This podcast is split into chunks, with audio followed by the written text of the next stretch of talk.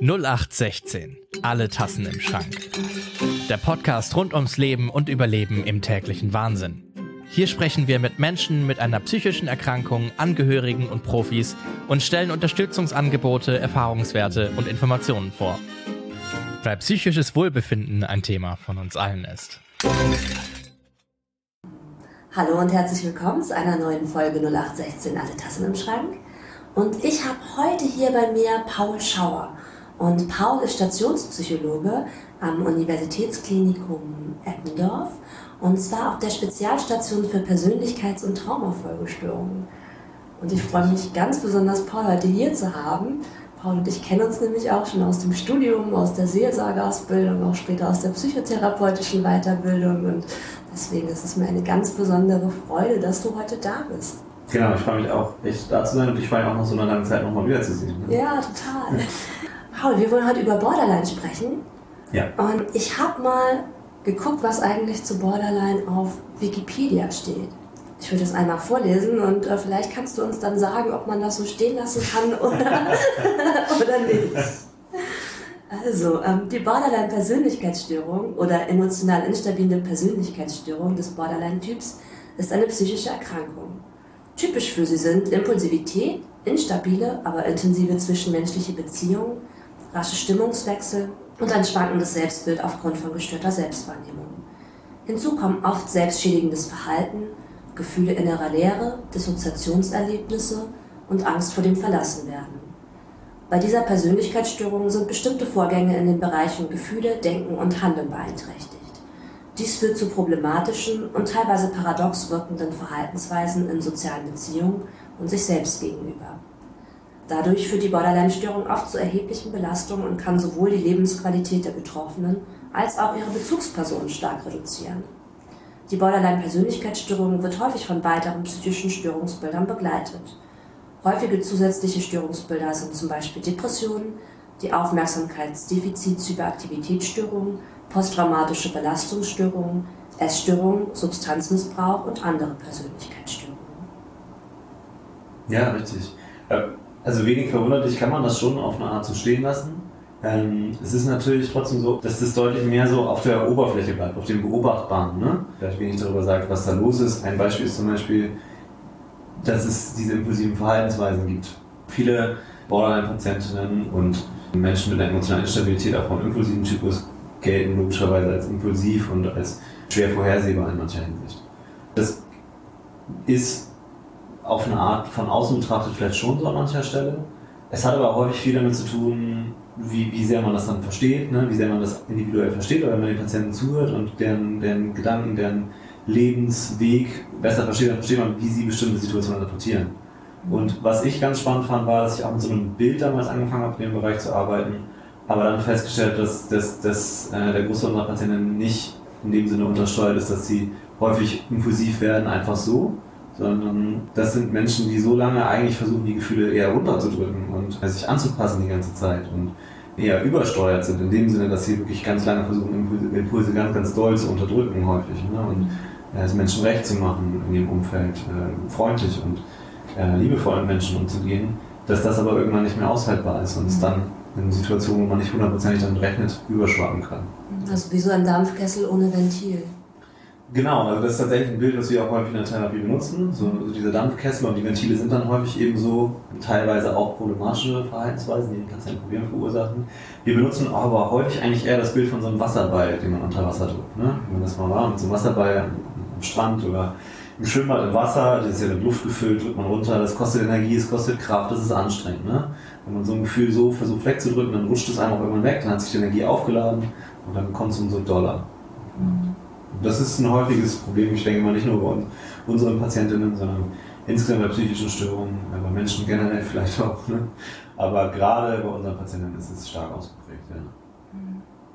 Ja. ja, jetzt hast du ja gerade schon eine Sache gesagt, ähm, die dich über, ja, vielleicht überrascht hat, als du angefangen hast mhm. oder wo sich nochmal ein anderes Bild ergeben hat.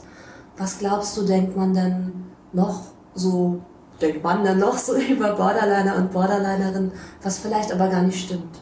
Oh, eine ganze Menge, würde ich sagen. Also es ist ein sehr stigmatisiertes Störungsbild. Eins, was auch zu Unrecht so stigmatisiert ist. Also häufig sagt man irgendwie, ähm, sind schwer behandelbar. Sind, äh, das ist eine Erkrankung, die nicht heilbar ist. Also das sind so zwei der absolut schlimmsten Missverständnisse, finde ich. Also es ist eine Störung, die extrem gut behandelbar ist. Ja, und es ist eine Störung, die heilbar ist. Also das, das sind das sind schon so zwei sehr, sehr große Missverständnisse, würde ich sagen, die auch wirklich schwierig sind und die auch Betroffenen äh, sehr zu schaffen machen, habe ich das Gefühl. Dass sie, dass sie stigmatisiert werden in dieser Hinsicht, dass viele diese Diagnose auch ablehnen. Ne? Also wir arbeiten ja, oder ich arbeite ja auf der Station für Persönlichkeits- und Traumafolgestörungen. Das hat auch einen Grund, warum wir beides bei uns behandeln. Ne? Mhm. Weil die Sachen hängen häufig zusammen und es sind häufig die gleichen Betroffenen, die gleichen Menschen. Und Viele ähm, kämpfen darum, aber die Diagnose posttraumatische Belastungsstörung zu bekommen, was meistens auch richtig sein kann. Ne? Das überlappt schon zu einem gewissen Grad, zum großen Grad teilweise. Aber das hat eher mit einem Stigma und der Behandlung von posttraumatischen Belastungsstörungen, die anders angesehen werden, die anders behandelt werden, zu tun. Und ja, Borderline-Patientinnen werden häufig als schwierig beschrieben, weil das Gegenteil, wie gesagt, der Fall ist. Ne? Also es ist was, wenn man ein gutes Konzept hat, ist es was, was, was bei uns auf der Station, finde ich, in den allergrößten im allergrößten Teil der Fälle sehr, sehr gut funktioniert und man gut äh, zusammenarbeiten kann und wo man viel erreichen kann. Ja. Ist es denn überhaupt so leicht abzugrenzen voneinander? Also gerade wenn du sagst posttraumatische Belastungsstörungen und jetzt denke ich an komplexe Traumata, also mhm. nicht nur dieses einmalige schlimme Erlebnis, ja. sondern wenn es wirklich viele kleine oder größere Traumatisierungen in der Beziehung, vielleicht auch in der Herkunftsfamilie gab. Ähm, wie kann man das unterscheiden von Borderline? Kann man nicht, auf eine Art. Ähm, also das ist jetzt eine, eine flapsige Antwort gewesen. Ne? Natürlich ist es differenziell diagnostisch, kann man da gucken, welche Symptome sind da und kann dann unterschiedliche Diagnosen stellen. Das sind schon zwei alleinstehende Diagnosen. Ne? Du hast jetzt die komplexe Traumafolgestörung angesprochen, die jetzt ja auch im ICD-11 dann eine Diagnose sein wird, die Elemente von beiden Störungsbildern integrieren wird. Da wird ja aber auch nochmal so die Art und Weise Persönlichkeitsstörungen zu diagnostizieren auch nochmal verändert. Also da verändert sich viel. Aber grundsätzlich sind es dann drei Störungsbilder, die so nebeneinander stehen. Ne? Posttraumatische Belastungsstörung, komplexe posttraumatische Belastungsstörung und die Borderline-Störung, aber die überlappen einfach zu einem gewissen. Was man sich gut vorstellen kann, ist, dass natürlich eine einmalige Traumatisierung, wie jetzt ein Bus- oder Bahnunglück, führt zu anderen Symptomen, als wenn du in deinen ganz engen Beziehungen über Jahrzehnte teilweise oder über Jahre hinweg so zwischenmenschliche Traumatisierungen lebst. Ne?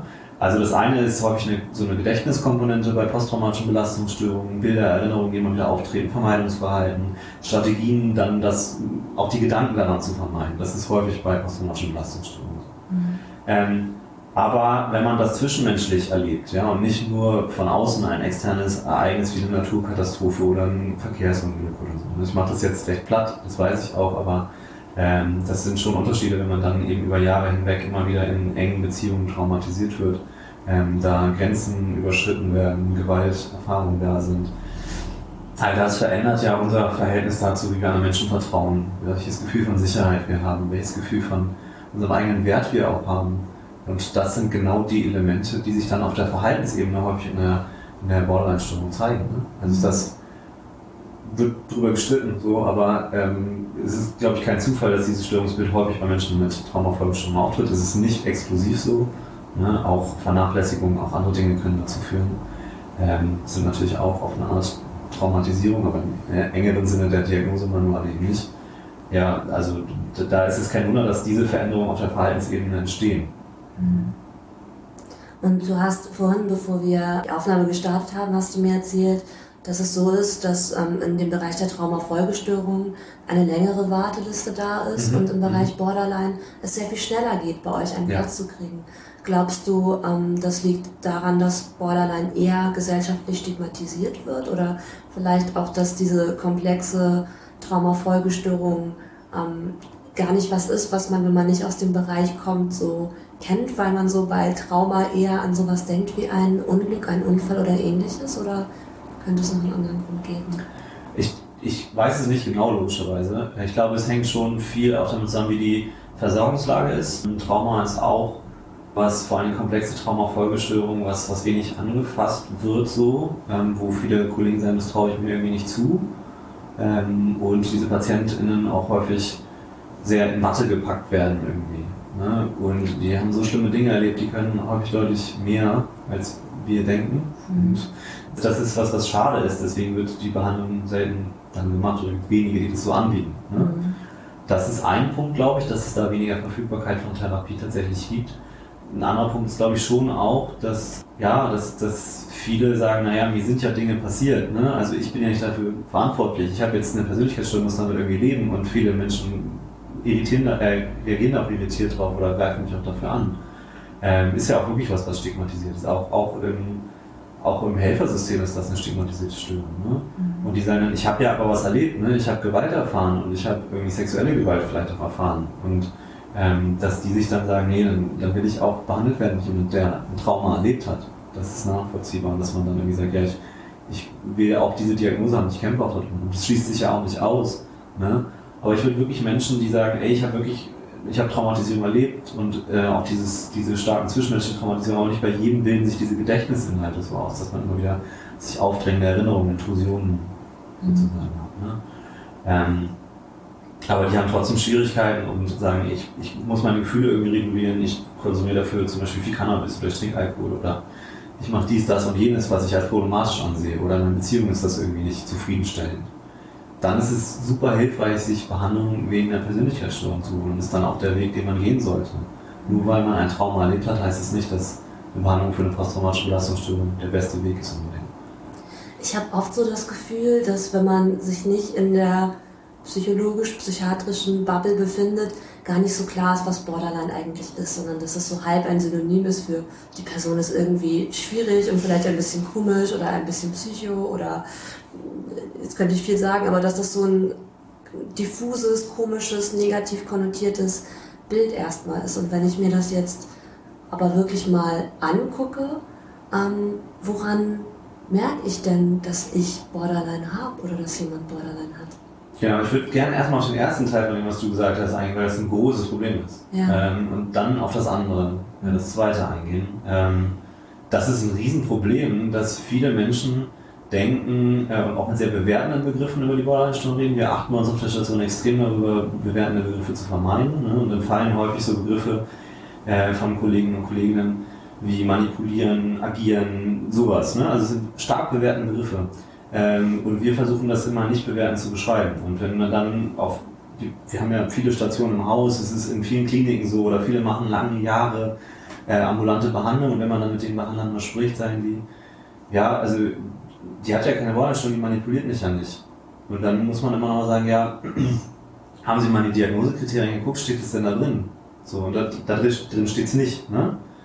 Ähm, sondern da steht drin, dass es vielleicht Muster in zwischenmenschlichen Beziehungen gibt, die so instabil sein können, aber steht nicht, die manipulieren, die agieren, diese Worte gibt es da nicht. Und das ist was, was, was mich persönlich auch oft ärgert, ist, dass diese Patientinnen gar nicht richtig diagnostiziert werden, solange sie nicht auffallen.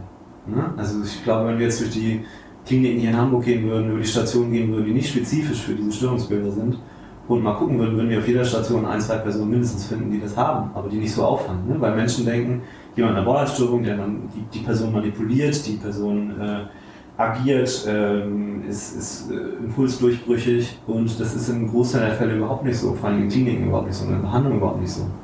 Ähm, sondern da muss man genau hingucken, das war jetzt der zweite Teil der Frage, mhm. Ähm, sind, es, sind es Menschen, die Schwierigkeiten haben, gerade besonders ihre Gefühle einzuordnen, einen Umgang mit Gefühlen zu finden. Und das ist so ein stabiles Muster, das ist nicht vielleicht nur ein Gefühl, sondern und nicht nur eine Beziehung, in der sich das zeigt, sondern es zeigt sich in vielen Bereichen des Lebens. Ne? Hinweise können genau die äh, komorbiden Störungen sein, die du da eben aufgezählt hast. Ne? Also sowas wie Substanzmissbrauch ist was, was häufig auftritt. Ähm, Essstörungen sind was, was häufig komorbid auftritt. Ähm, Gerade auch so impulsives Essverhalten. Ähm, so diese, diese Beziehungsmuster, die Schwierigkeiten verursachen. Darauf sollte man achten. Ähm, Menschen beschreiben das einem dann häufig, ne? weil das sind alles, eigentlich ist die Borderline-Störung ja ein Syndrom, eine Zusammenfassung von Symptomen, die wir irgendwo finden. Ne? Aber der Kern ist immer, dass, dass das viel eingesetzt wird, um Gefühle zu regulieren. So, das ist das, was, was glaube ich so der große Kern davon ist. Das ist Schwierigkeiten in der Emotionsregulation. Deswegen heißt sie ja eigentlich auch emotional stabile Persönlichkeitsstörung. Mhm. Ja, und als du so gesagt hast, ähm, man könnte durch die Kliniken gehen und da würde man vielleicht noch viel mehr finden, ja. habe ich mich gefragt, ich kenne es auch ein bisschen von der anderen Seite auch, dass es ja vielleicht, aber vielleicht ist es auch mehr ein, wenn man, wenn man da nicht aus dem Helfersystem selbst kommt, dass, dass es manchmal auch so eine Restekategorie sein kann oder dass es so automatische Annahmen gibt, wie vielleicht ähnlich bei der Psychose, wenn jemand Stimme, dann hat er eine Schizophrenie. Mhm. Ist ja nicht so. Oder wenn ich jetzt jemand habe mit Borderline, ähm, der oder die sich selbst verletzt, das, also nein, eben nicht. Also dass es ein Symptom sein kann, aber es ja nicht heißt, wenn sich jemand selbst verletzt, liegt automatisch eine Borderline-Problematik vor. Absolut richtig. Ja, Selbstverletzung ist das, was besonders bei Jugendlichen extrem häufig auftritt. Ne? Und nicht, äh, nicht der Großteil unserer Jugendlichen hat eine Borderline-Störung. So, sondern ähm, das ist was, was ein Symptom sein kann. Das ist auch korrekt. Das ist auch eines der Symptome, die da aufgelistet sind. Ähm, aber wenn, wenn Leute sagen, ja, wie gesagt, die Person manipuliert nicht und die äh, hat sich nicht selbst verletzt, dann kann sie ja keine Borderline-Störung haben, dann ist das halt einfach nicht korrekt. Ne? Es gibt viel mehr Kriterien und nicht, nicht, nicht, nicht alle unsere Patienten verletzen sich selber. Das ist natürlich Quatsch. Das ist ein Symptom, was auftreten kann. Das ist, das ist eine Schwierigkeit. Viele, viele denken genau an, an solche Symptome und sehen nur die und gucken auch nur dann dahin. Also ähm, das ist was, was häufig passiert und auch, dass Verlegungen irgendwann passieren. Da wurde eine Behandlung begonnen für, für eine komorbide Störung, die auch auftritt und man merkt irgendwann, der Behandlungserfolg stellt sich nicht so ein. Und dann wird nochmal noch mal geguckt, finden wir noch was anderes. Und das passiert häufig dann, wenn so eine gewisse Grundfrustration schon in der Behandlung drin ist und man das hat, ja, aber warum passiert denn da jetzt nichts? Und dann hat sich auch häufig schon, in manchen Fällen zumindest, so ein gewisser Ärger auch äh, auf die Patientinnen häufig auf Behandlerseite abgebildet. Dabei hätte es vielleicht geholfen, schon früher mal zu gucken, ob da so eine Stimmung vorliegt. Ne? Mhm. Ja. Ja, und wenn du das so sagst, dann finde ich das noch so ein bisschen, also ich kriege noch kein konkretes Bild dazu. So, du mhm. hast gesagt, so diese ähm, Affekt-, Emotions-, Gefühlsregulation, die ist so ein Kernthema. Ähm, wie kann ich mir das, wie kann ich mir das vorstellen? Wenn ich jetzt jemand kennenlernen würde, ähm, oder jemand lernt mich kennen, wenn ich Borderlinerin bin, wie hast du, also hast du vielleicht ein Beispiel, wie ich mir das vorstellen kann? Wie sich das auch abgrenzt vielleicht, wenn sich jemand fragt, was wäre denn eine, in Anführungszeichen, normale Gefühlsregulation in einer Situation und wo fängt es vielleicht auch an, drüber zu sein? Gut, ich glaube, das ist eine wichtige Frage auch nochmal äh, dahingehend, was ist normal, was ist nicht normal. Ne? Ja. Das, ist, das ist ja ein Kontinuum. Persönlichkeitsstörungen bewegen sich auf einem Kontinuum. Wir alle haben verschiedene Persönlichkeitseier. Die eine Person ist ein kleines bisschen ähm, ja, ängstlicher, die nächste Person ist ein kleines bisschen dramatischer auf eine Art. Ne? Das, das ist so, so sind wir Menschen. Und der Punkt, wo es kritisch wird, ist, wenn es so ein bisschen wirklich Leid verursacht drüber ist, zwischenmenschliche Beziehungen ähm, wirklich dann auch angreift. Also was du häufig dann so mitbekommst und was auch häufig das ist, was dir die Patienten eigentlich auch gerne berichten und weil das eben die Schwierigkeiten sind und die die ja auch auf dem Schirm haben und sie loswerden wollen, ist, wenn, wenn du in so einem Erstgespräch oder einem Gespräch mit, mit diesen Menschen irgendwie feststellst, dass da viel ähm, viele Schwierigkeiten da sind im Umgang mit den. Das äußert sich eben häufig in so Verhaltensweisen wie eben ähm, Substanzkonsum, manchmal Selbstverletzungen, ähm, manchmal auch Wutausbrüche, manchmal äh, aber auch ganz andere Sachen wie impulsives Geld ausgeben. Oder manche sagen, ich, ich kletter irgendwie auf Bauchcreme oder so, so um mich mal selber zu spüren. Ne? So, so ein chronisches Gefühl in der Leere kann ja auch so ein Symptom sein. Ne? Also man, man sollte sich wirklich diese neuen Kriterien mal genau angucken, wenn man die jetzt, diese Störung jetzt diagnostizieren will und da hingucken. Dissoziation, das ist ja so ein Phänomen, was, wozu wir alle in der Lage sind, was aber besonders häufig bei Traumatisierung auftritt, ist so eine Art Notausknopf des, des, des Körpers, des Gehirns sozusagen, um runterzufahren und weniger Informationen aufnehmen zu müssen. Das ist was, was häufig bei, bei Borderline-Störungen auch auftreten kann. Ne? Ähm, du hast vorhin zum Beispiel Stimmen hören oder sowas angesprochen, Halluzinationen. Ist ein Symptom, das tatsächlich jetzt nicht explizit in den ähm, Diagnosekriterien drinsteht, aber was häufig auch bei Borderline-Störungen auftreten kann. Da ist so ein bisschen so eine Abgrenzung häufig da, weil man da sagen kann, die sind sich aber dann äh, nach den Momenten häufig ganz klar bewusst, dass das äh, nicht real ist. Ne? Aber das sind so, so Dinge, die, die da schon eine Rolle spielen könnten. Und wie gesagt, wenn man so mitbekommt, okay, eine Person erzählt, und ich habe Schwierigkeiten mit meinem Chef, ich habe Schwierigkeiten mit meiner Freundin, ich habe Schwierigkeiten mit meinen Freundinnen, so, ne?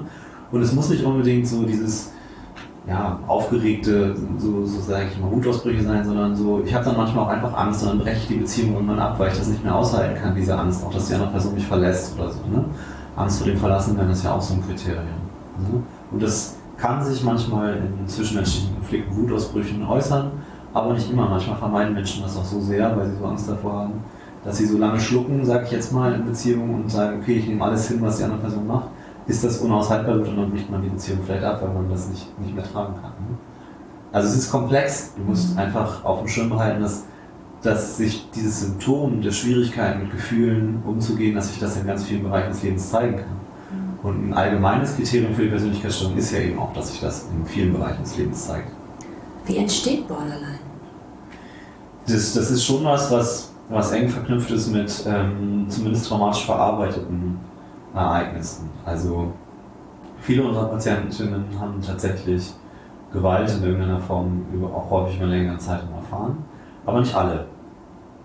Ähm, es kann auch viel über Vernachlässigung passieren, ja, viel, viel auch über ein sehr, sehr starkes Alleingelassen werden, hohe Ansprüche, die teilweise auch an Menschen angetragen werden. Ne? Also im Kern hat natürlich jede psychische Erkrankung auch was mit, mit Genetik und unserem Temperament, mit dem wir auf die Welt kommen, zu tun. Das ist da natürlich nicht anders, aber dann kommt bei diesen Störungsquellen häufig eben diese starke ähm, Komponente von, von ähm, Vernachlässigung oder Gewalt dazu. Das klingt jetzt aber nach größeren Begriffen und viele unserer Patienten sagen, naja, aber andere Menschen, die das Störungsbild haben, die haben ja viel Schlimmeres erlebt. Also ist auch das was, wo ich sagen würde, da soll sich niemand ausgeschlossen fühlen. Ne? Also wir hatten teilweise auch Patientinnen, die haben gesagt, ja, ich bin jetzt hier auf der Station und hier haben so viele Menschen irgendwie so, so richtig schlimme, in Anführungsstrichen, richtig schlimme Dinge erlebt und so ist es bei mir nicht. Das mag dann sein, aber manchmal ist auch wirklich lange irgendwie sich einsam fühlen im Leben, äh, schon in der Kindheit und Jugend sehr viel alleine gelassen werden auf eine Art. Ne? Ich meine damit jetzt nicht im realen Sinne, sondern emotional alleine gelassen werden. Wenn man nicht so richtig lernen kann, mit seinen Gefühlen umzugehen, ne? weil einem da niemand unterstützt, weil einem das niemand vorlebt, dann kann das auch zu solchen Symptomen führen.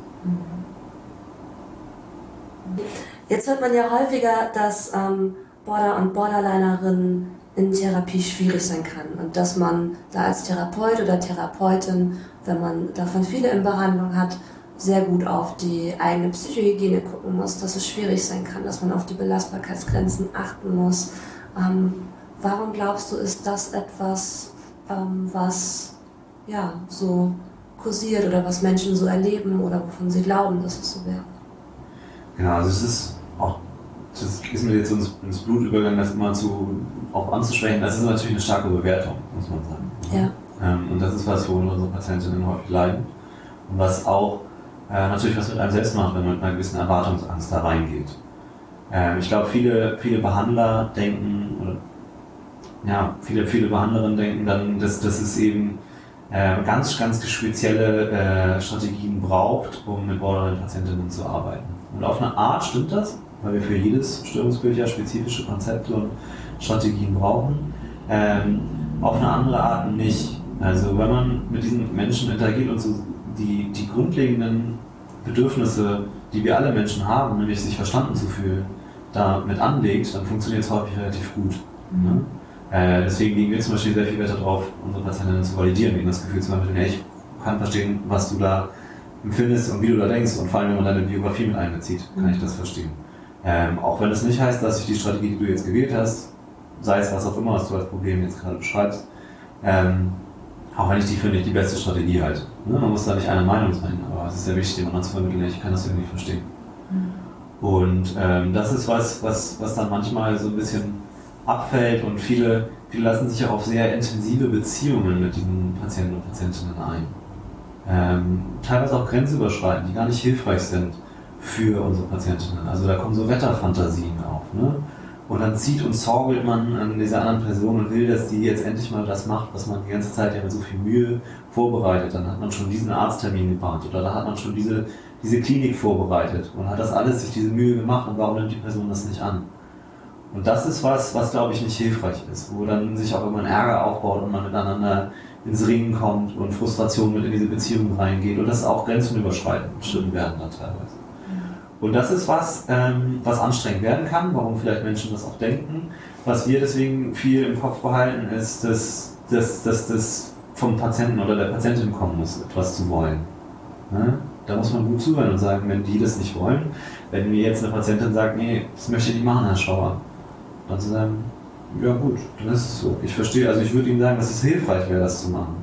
Aber wenn Sie das nicht machen wollen, dann ist es Ihre Entscheidung. Ne?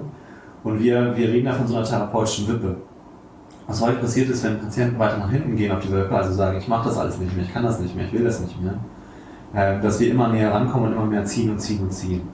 Und das ist richtig anstrengend, kostet Kraft. Und das ist das, was da häufig beschrieben wird, glaube ich.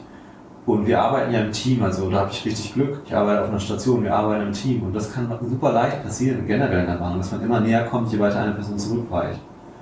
Und dann ist es schön, Kollegen zu haben, die einem sagen, ey, machst du da jetzt eigentlich gerade was, das sozusagen, dass du willst, dass die Patientin das macht? Oder will deine Patientin das? Und das mhm. ist eine, eine wichtige Sache im Kopf zu, zu behalten. Deswegen ist es so hilfreich, gerade diese Patientinnen auch im Team zu behandeln, um auch so unterschiedliche Anteile äh, nicht aus dem Blick zu verlieren. Mhm.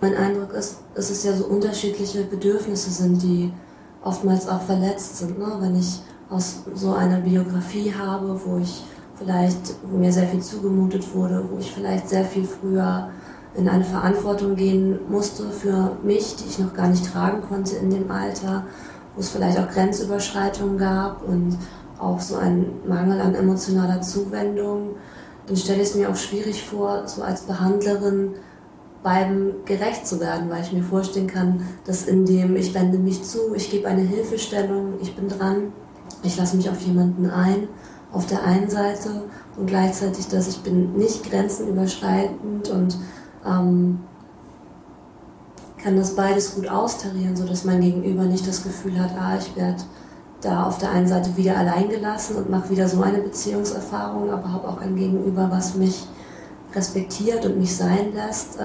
Das stelle ich mir als einen ganz schönen Balanceakt vor. Ja, ja genau. Das ist eine Balance, deswegen leben wir auch in dieser Wippe. Ne? Ja. Also diese Balance hinzubekommen. Und was die Patientinnen häufig beschreiben, was sie für Erfahrungen mit Behandlern gemacht haben, ist, dass viele sehr nah dran waren, sich sehr, sehr eingebracht haben und gesagt haben, ey, ich mache jetzt dies, das und jenes, alles für dich. Super nah dran. Manchmal kommt es da ja auch zu Grenzüberschreitungen. Ne? Und dann gibt es einen Beziehungsabbruch, weil das zu Überforderungserleben auf beiden Seiten führt, führt oder Frustration. So, ne? Und da ist es wichtig, genau diese Balance hinzubekommen, immer zu gucken, okay, hm, ja, wir, wir als Behandler und äh, Behandelnde insgesamt im Gesundheitssystem äh, haben ja auch manchmal so, so Allmachtsfantasie. Ne? Wenn man nur die richtige Strategie findet, wenn man nur das Richtige macht, dann, dann wird der Patient, die Patientin schon gesund werden. Und das ist, glaube ich, was, was ich viel gelernt habe, wo, wo eine, eine gesunde Portion Demut eher hilfreich ist, zu sagen, naja, also am Ende entscheiden schon die Patienten, was sie machen wollen. Und wenn eine Patientin das nicht machen möchte, dann ist das auch ihr Recht. Aber wir können ja nur sagen, ja, okay, also wir, wir begleiten sie jetzt nur auf einem Weg sozusagen. Wenn sie Interesse daran haben, diesen Weg zu gehen, dann gerne. Wenn sie daran kein Interesse haben, ist das auch okay, aber das ist ihre Entscheidung. Und das ist eine, eine schwierige, schwierige Balance, weil man immer natürlich auch einen gewissen Wunsch irgendwie für unsere Patientinnen hat und sich wünscht, dass es ihnen besser geht und man auch immer eine Vorstellung davon, wie der Weg dahin aussehen soll. Ähm, aber das überzustülpen ist dann häufig nicht hilfreich.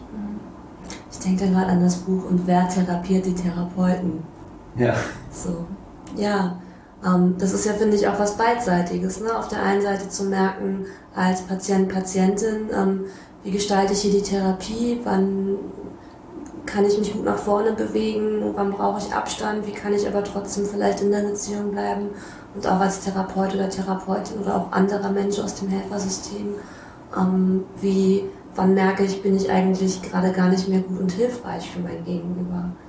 Glaubst du, da gibt es so bestimmte, hast du ja teilweise gerade schon gesagt, aber so Warnlichter, wo ich merke, ah, jetzt tut mir gerade das Helfer- und Helferinnen-System nicht mehr gut oder ah, jetzt bin ich gerade gar nicht mehr gut für mein Gegenüber als helfende Person?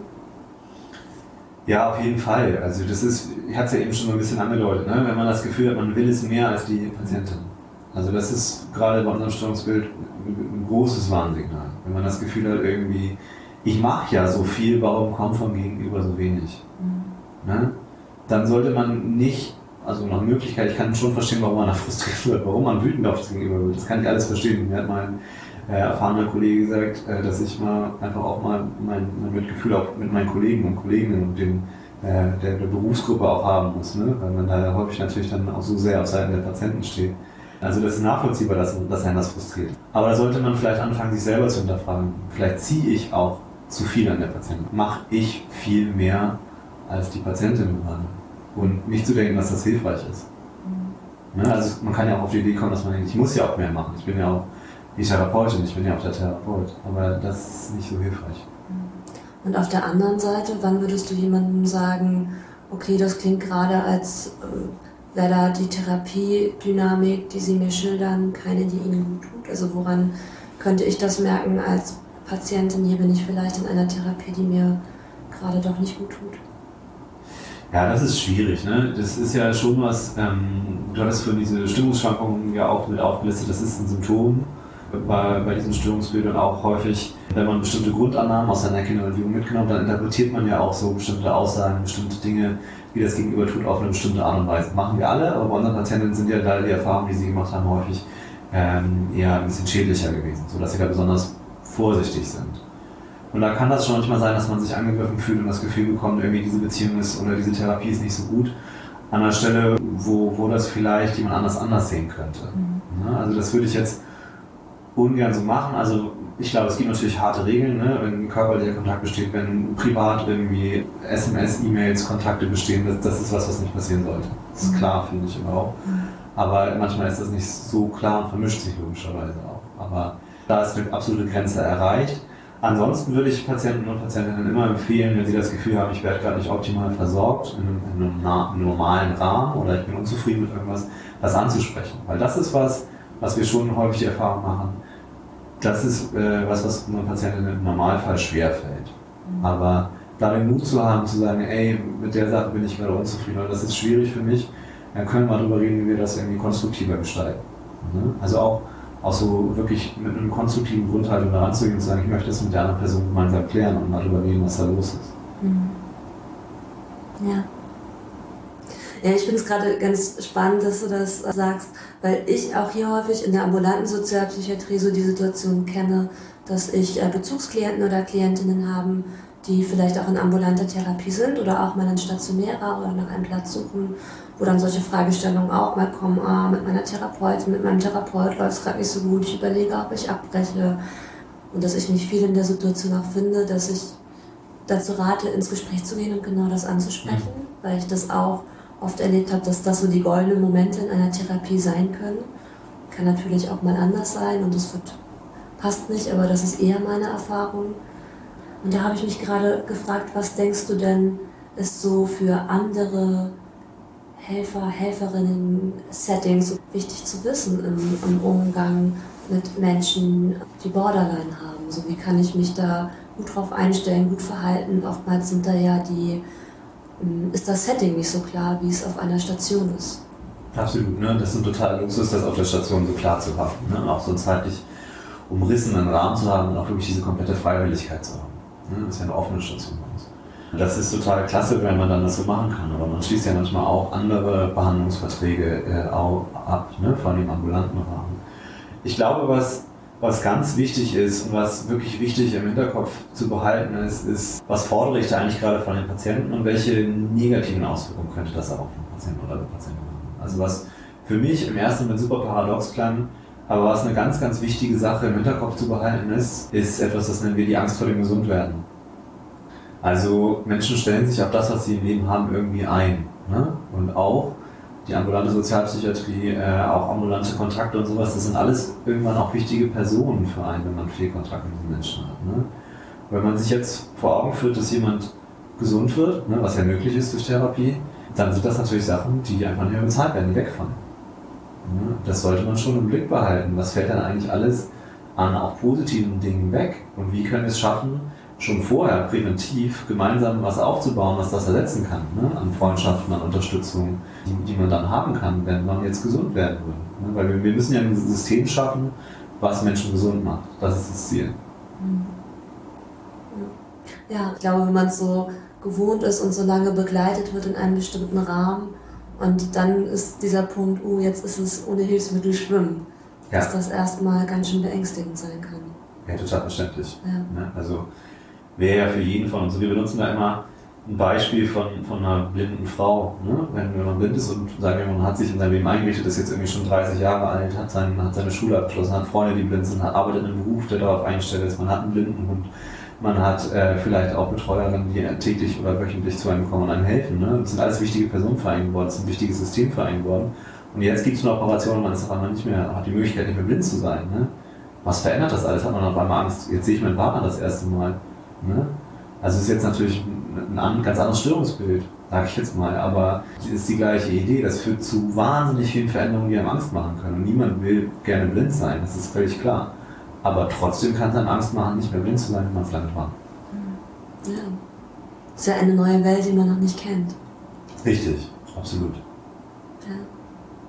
Ich denke das auch manchmal, dass ich denke, so diese Lebensqualität oder Beziehungsqualität, die einmal zu haben oder das Gefühl dafür zu haben, so kann es auch sein, dass das bestimmte Menschen vielleicht gar nicht haben können, weil sie es noch nicht erfahren haben, weil sie es noch nicht erlebt, gefühlt haben, dass ich mir denke, ja, dann kann ich das auch sehr gut nachvollziehen, dass da so ein Vertrauen oder ein darauf hinarbeiten schwierig ist oder erstmal so eine Hoffnungslosigkeit.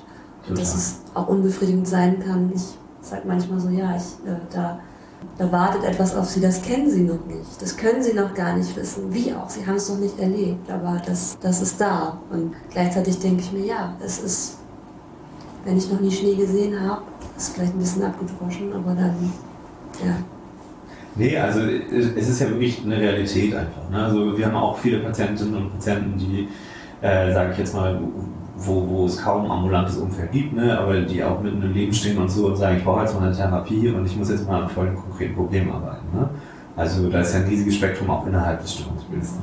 Aber wir haben auch einen großen Anteil an Patientinnen, bei denen das äußere Umfeld wirklich äh, denen echt arg zusetzt. Und die leben dann eben vielleicht in einer Wohnung, die irgendwie schwierig ist, in, in Verhältnissen schwierig. Sie haben einen Freundeskreis, der viel, viel Substanzen konsumiert oder auch an, äh, auf andere Art manchmal schwierig ist. Oder die haben es vielleicht ja auch, und das ist wirklich traurig, dann wenig erlebt, dass Menschen sich ihnen so positiv zuwenden und ihnen dann äh, unvoreingenommen versuchen zuzuhören.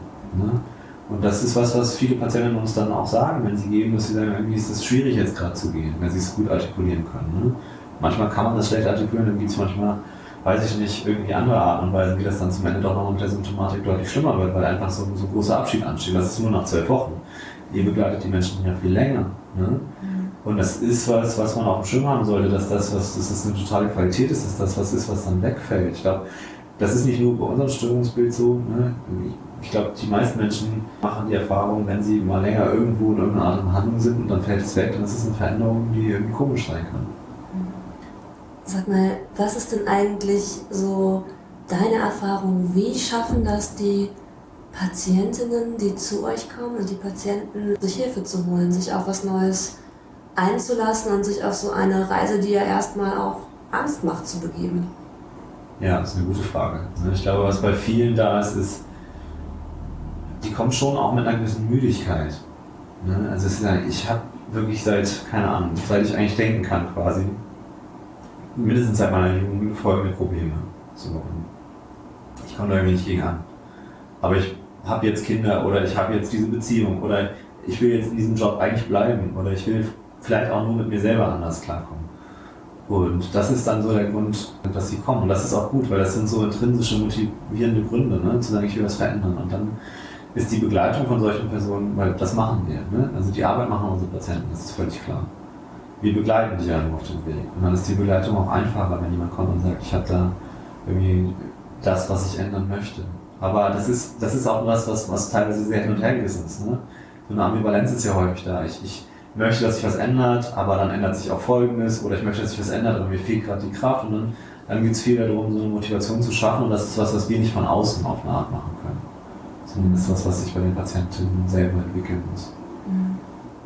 Ja, das klingt, als wäre es vielleicht auch eher so, ich komme in eine bestimmte Lebenssituation, wo ich diesen bestimmten Grad der Müdigkeit oder der Problematik erstmal erreiche. Also ich meine, ich kenne es ja auch selber und bestimmt auch in anderen Menschen, dass man manchmal so sich so eingelebt hat in so einer halb befriedigenden Situation und dann muss es aber erstmal ungemütlicher werden, bevor man sagt, so, jetzt ändere ich mal was. Auf jeden Fall. Ne?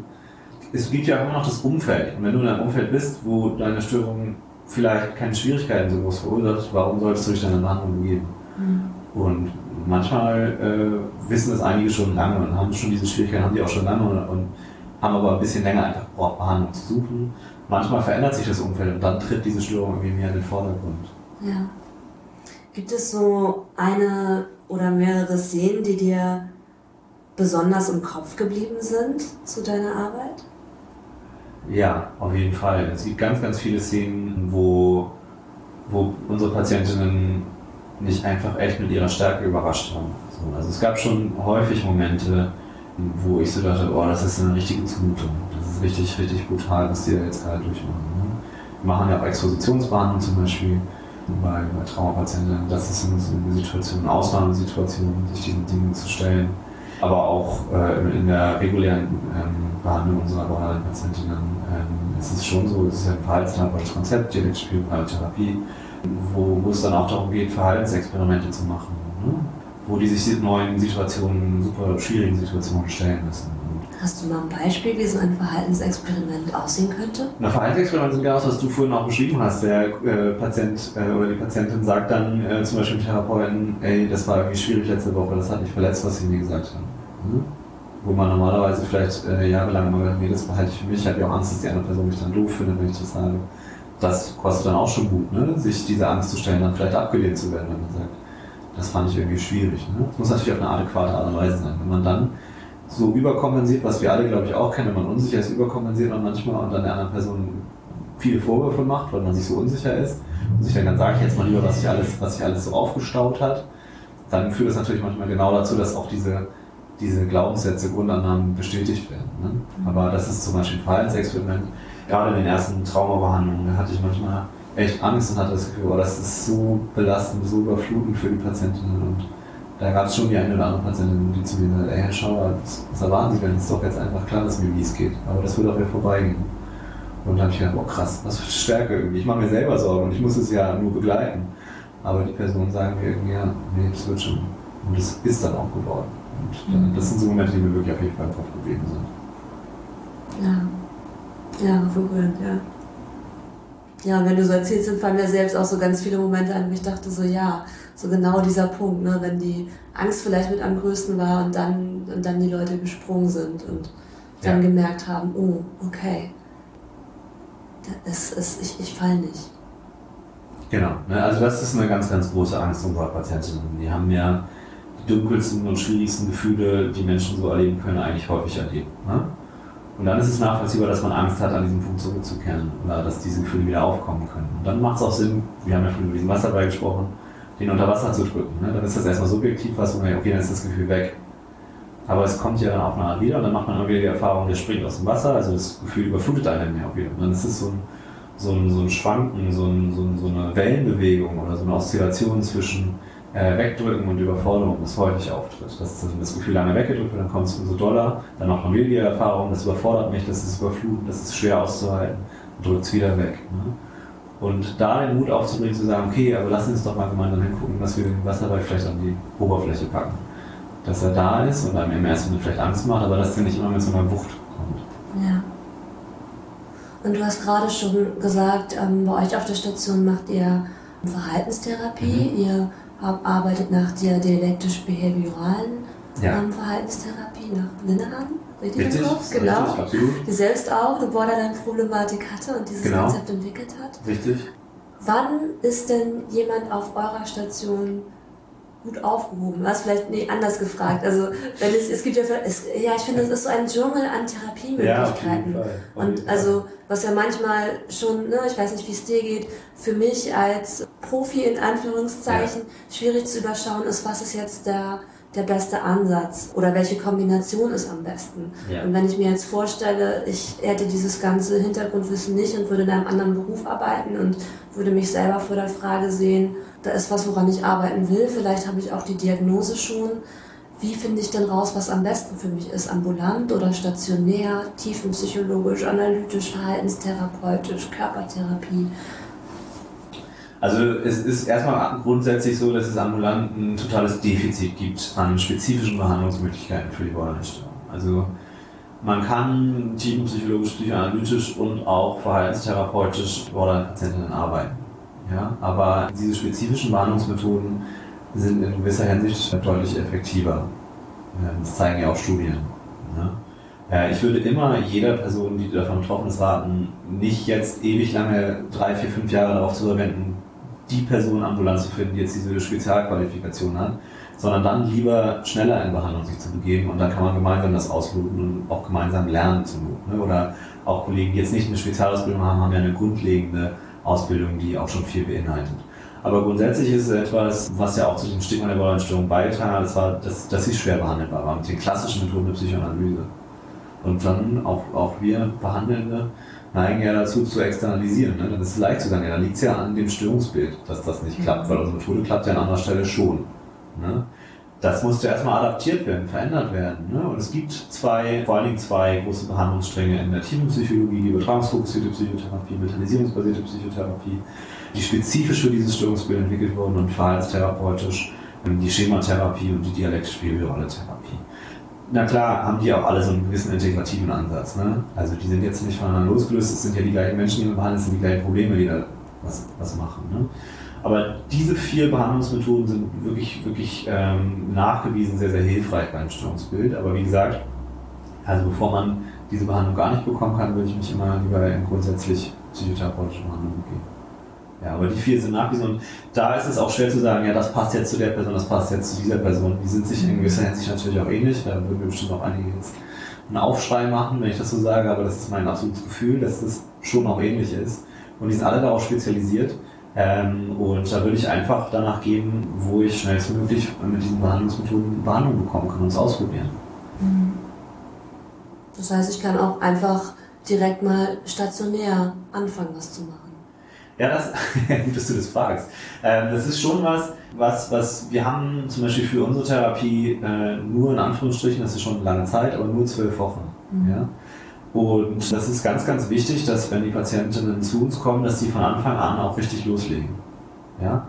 Also wenn wir Patientinnen aufnehmen zur Behandlung, dann gibt es schon ambulante Vorgespräche. Ne? Also man kann zum Beispiel, ja, man kann, man kann das jetzt mit einem ambulanten Behandler besprechen, dass man sagt, ich habe da schon so einen Verdacht und dann kann man eine Diagnostik machen. Dann gibt es zum Beispiel Vorgespräche in unserer Institutsambulanz bei uns, gibt es aber auch in anderen äh, Kliniken in Hamburg, aber bei uns gibt es die Institutsambulanz, wo man Vorgespräche hat, wo eine Kollegin schon mal so ein bisschen vorsortiert. Ist das passend? Ne? Beantwortet jetzt vielleicht auch mal ein bisschen mehr deine Frage als das, was ich eben gesagt habe. Also es gibt schon diese Möglichkeit, sich da vorher zu informieren, vorher sozusagen diesen Weg zu gehen. Den muss man auch gehen. Bei uns wird man nicht einfach so über die Notaufnahme aufgenommen und macht bei uns Behandlung, sondern dann gibt es immer den Weg, erstmal Diagnostik, erstmal genau gucken, was ist da los aber wenn diese Diagnose besteht, dann kann man sich äh, auch zum Beispiel bei uns im UKE melden. Unsere Ambulanz kommt, bringt äh, ein, zwei Vorgespräche, manchmal auch mehr, wenn das notwendig ist. Und wenn dann der richtige Zeitpunkt ist, man muss auch eine gewisse Stabilität mitbringen, zum Beispiel einen festen Wohnsitz. Äh, die finanzielle Situation muss so weit geregelt sein, dass man jetzt nicht droht, das Konto wird morgen gefändet und ich weiß nicht, wovon ich leben soll. Ne? Man muss auch am Wochenende nach Hause auf jeden Fall zu Hause schlafen, weil die Probleme liegen ja im, im häuslichen Umfeld. Ne? Also solche Sachen müssen vorher alle geregelt sein und das wird dann in unserer Ambulanz zum Beispiel vorbesprochen und sich angeschaut, ob das alles so ist. Dann kommt man auf unsere Warteliste und dann kann man eingestellt werden. Das ist bei uns zum Beispiel der Weg. Das heißt, wenn ich schon eine Diagnose hätte, dann könnte ich direkt mich bei der Institutsambulanz melden für Vorgespräche? Ja, okay, jetzt muss ich mich einmal ein klein bisschen outen, dass ich da mir ein bisschen unsicher bin. Ich würde mich auf jeden Fall am UKE melden. Es gibt die Institutsambulanz von der Psychiatrie. Äh, da würde ich dann mal äh, mich melden, telefonisch nachfragen, äh, dass die Diagnose besteht, dass vielleicht auch mein ambulanter Behandler oder mein Psychiater, meine Psychiaterin äh, oder meine Hausärzte, die können das ja quasi dann auch machen, ne? sagen, das wäre eine hilfreiche Strategie und dass ich dann zu Vorgesprächen komme. Und dann müsste das auf jeden Fall vermittelt werden. Ähm, wir haben auch eine Poliklinik, ähm, aber das ist ja eher was, wo man lange Wartezeit für einen Tag mitbringt oder so, ne? Ähm, wo man dann auch, wenn man noch gar, gar keine Klarheit über seine Diagnose hat, theoretisch hinkommen kann und äh, ja, dann mit einer langen Wartezeit an dem Tag warten muss, aber dann nochmal gesehen wird und auch vielleicht schon so ein bisschen guckt, in welche Richtung geht das. Aber wenn man die Diagnose schon hat und äh, sozusagen das machen will, dann kann man sich bei uns in der Institutsambulanz melden, anrufen, äh, Termin vereinbaren.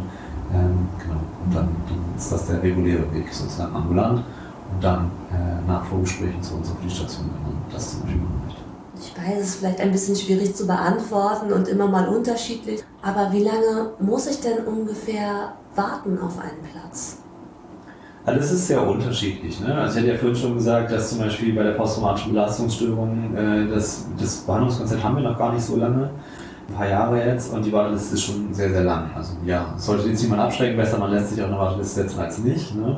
Aber bei, bei unserer Warteliste für die, für die Dialektspieltherapie der Borderline-Störung da ist die deutlich kürzer. Also da kann das innerhalb von Wochen, Monaten sein, dass man dann auch schon direkt uns ist. Vor allem, wenn, wie gesagt, die Diagnose schon klar gestellt ist und man diese Voraussetzungen für die Therapie schon geschaffen hat. Ne? Also man hat irgendwie einen Job, ist irgendwie geklärt, dass man, dann ist man natürlich auch krankgeschrieben für die Zeit, ne? aber man hat einen Job und eine Wohnung und oder man ist klar, ist klar geregelt mit, mit dem Amt, man ist arbeitslos und das ist auch klar. Man hat dann eine feste Finanzierung, wie man weiß, wie die Wohnung auch die nächsten drei, vier, fünf Monate irgendwie finanziert ist. Ähm, und dann äh, hat man das abgesprochen, kann starten, dann, dann geht es schneller. Ne? Als wenn man diese Voraussetzungen erstmal noch alles schaffen muss. Mhm. Und dann, wie gesagt, kann das relativ schnell gehen. Also das ist, so war das nicht ewig lang. Was glaubst du, sind die wichtigsten Dinge, ähm, die man in der Therapie lernen kann? Naja, das ist eine spannende Frage, auf jeden Fall. Also, das ist sehr unterschiedlich.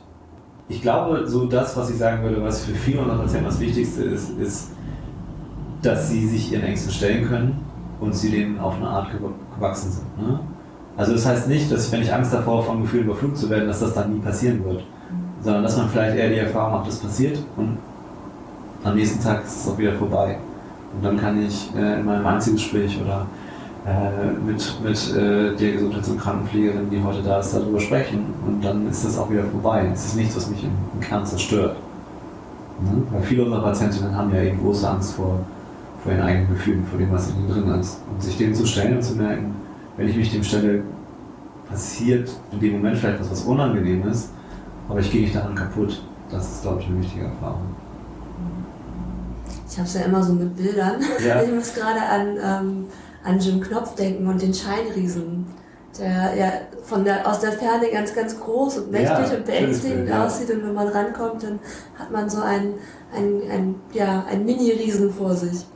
Ja, also das ist ein total schönes Bild. Ne? Ich glaube, für die meisten Patienten fühlt sich das dann, wenn sie sich den Gefühlen stellen, schon noch an wie ein richtiger, realer Riese. Ja. Weil es kann ziemlich überflugend sein, es kann unangenehm sein, das kennen wir alle. Wir alle haben, glaube ich, mal Gefühle erlebt, wo wir dachten, boah, das ist jetzt echt zu viel für mich. Ne? Mhm. Oder wir alle waren im Moment mal in der Hochanspannung. Ich glaube, auch unter Patienten tritt es generell ein bisschen häufiger auf, weil eben ja, weil auch bestimmte Grundannahmen da sind, bestimmte äh, Dinge sie an etwas erinnern aus der Vergangenheit, was dann nochmal zu einem gewissen Stress beiträgt.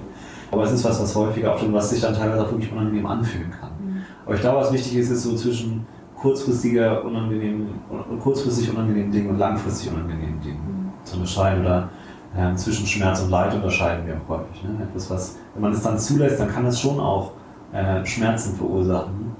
Aber wenn man es die ganze Zeit wegdrückt, dann verursacht das zum Beispiel auch langfristiges Leid. Ne? Mhm. Und deswegen ist es gut, vielleicht diese kurzen Momente, wo es wirklich schwierig werden kann, auch zuzulassen und zu merken, hey, da, da kommt man dann auch trotzdem drüber hinweg.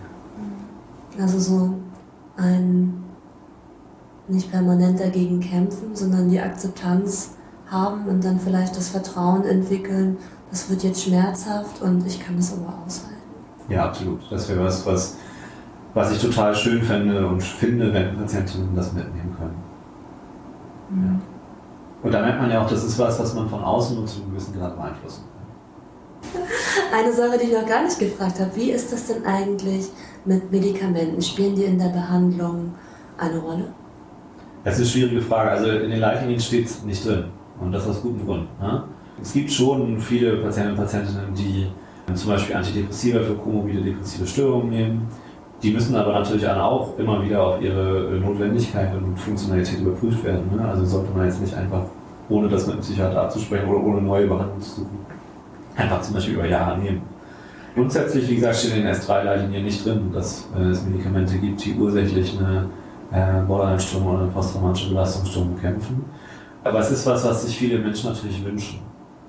Auf der einen Seite leider ist es so, dass es diese Medikation nicht gibt. Auf der anderen Seite ist es natürlich auch ein großes Plus, weil was es bedeutet ist, es ist was, was durch Veränderungen von Verhaltensstrategien, durch Veränderungen von inneren, dem inneren Umgang mit Gefühlen, was ist, was sich tatsächlich verändern kann. Also Psychotherapie ist super wirksam. Wie gesagt, viele unserer Patienten bekommen sogenannte Bedarfsmedikationen, wenn sie in hohe Anspannungszustände, schwierige emotionale Situationen geraten. Bei uns auf der Station versuchen wir das zu vermeiden. Das ist ja genau das, was wir den Patienten beibringen wollen, dass sie nicht lernen, okay, wenn ich hoch angespannt bin, wenn es mir schlecht geht, wenn ich dolle Gefühle habe, muss ich ein Medikament nehmen, was mir von außen hilft, damit das wieder weggeht. Das ist ja genau die gegenteilige Lernerfahrung, über die wir eigentlich gerade gesprochen haben. Nämlich, ich kann das, es kommt, es ist unangenehm, dann muss ich es aber nicht wegmachen, sondern es geht von sich aus irgendwann wieder weg. Oder wenn ich etwas mit diesem Gefühl mache, geht das von sich aus wieder weg. Wenn ich mich damit beschäftige auf eine konstruktive Art. Und das ist die Lernerfahrung, die wirklich langfristig hilfreich ist.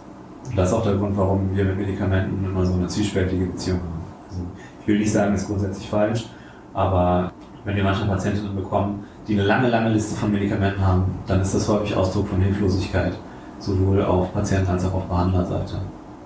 Ich will jetzt nicht notwendige Medikamente, körperliche Medikamente oder Medikamente für andere psychiatrische Störungen da jetzt nicht, meine ich damit nicht, ne? Also wenn man zum Beispiel Psychose hat oder Depressionen oder andere Sachen, ne? dass es da notwendig sein kann, auch über lange, lange Zeitraum Medikamente zu nehmen.